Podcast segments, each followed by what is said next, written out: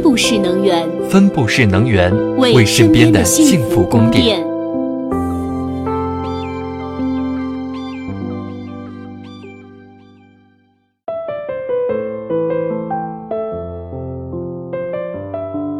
西门子调频一八四七的听众朋友们，大家好，欢迎收听本期科技不怕问。在上一期的节目里，我们了解了分布式能源系统中的输配电和储能。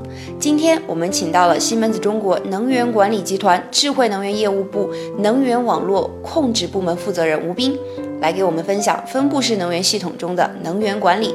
欢迎吴斌。主持人好，听众朋友们好，我是吴斌。吴斌你好，在之前的节目中，我们了解到。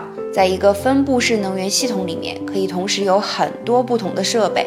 不过，如果一个区域里面又有储能设备，又有各种不同的发电设备的话，要怎么才能保证这些设备的协调运行呢？主持人这个问题问得很好。有的时候，分布式能源系统里可以同时有很多发电设备。如果它们各自都通过不同的耦合点直接和配电网相连的话，那么不仅主电网会受到冲击。各个发电和储能装置之间也无法协调，因此微电网就诞生了。微电网可以把分布式发电、储能装置和负荷等，通过一套完整的控制系统和控制逻辑进行协调和控制，形成单一的可控单元，与用户侧直接相连，这样就能减少分布式能源对电网稳定性造成的负面影响。把分布式发电设备、储能设备、负荷。和包括微电网管理技术等在内的能源管理解决方案相结合，就形成了微网能源系统。微电网一定要和主电网相连吗？还是说它也可以独立运行呢？其实微电网的运行模式有两种，它既可以接入主电网，又可以离网独立运行。当接入主电网时，它可以向电力不足的主电网输送电力，也可以从电力充足的主电网那里获得多余的电力。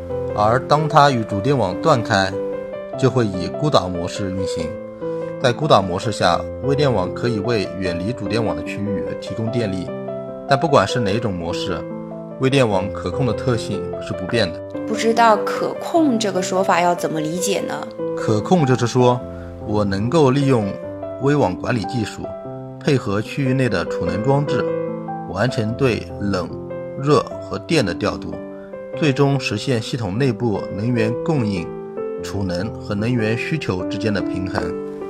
说的更简单点，就是如果今天这栋房子的电力不足了，我就能控制指定的储能装置来给它提供电力。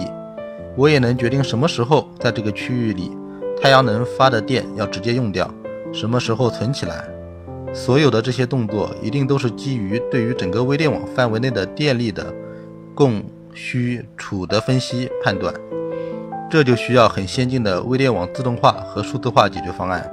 能不能给我们讲讲这个解决方案里面都包含了什么产品呢？好的，其实我们可以根据搭建微网的基本过程来讲，里面都会用到些什么。针对每个步骤，西门子都有相应的产品。首先，你需要有微网仿真规划软件，来帮助客户做项目可行性分析。这样，客户就可以在搭建微网之前就知道我这个项目的收益是什么样的，这样他就会比较放心。在这一块，西门子有 DSS Simpson 软件，确定项目可行了，你就需要对系统进行技术仿真，来优化微网设计。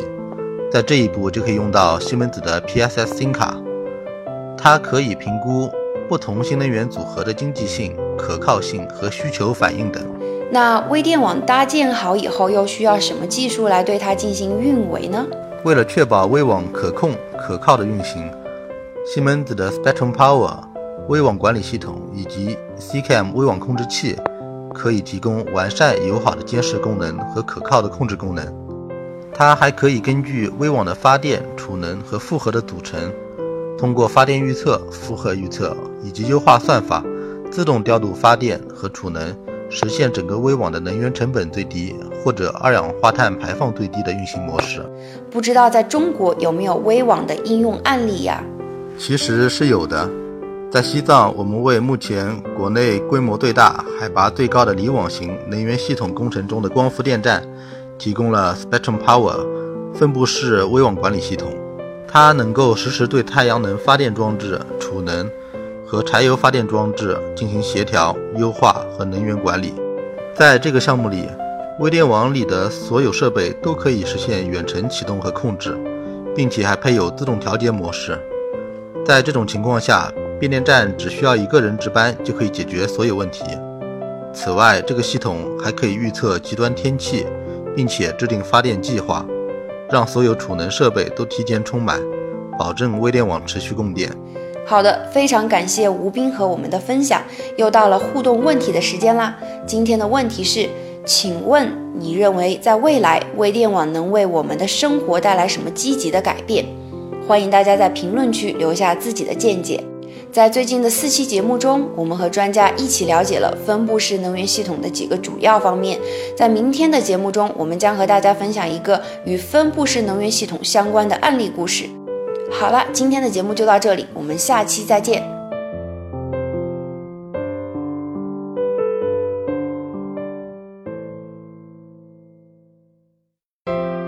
订阅科技不怕问，用知识唤醒你的耳朵。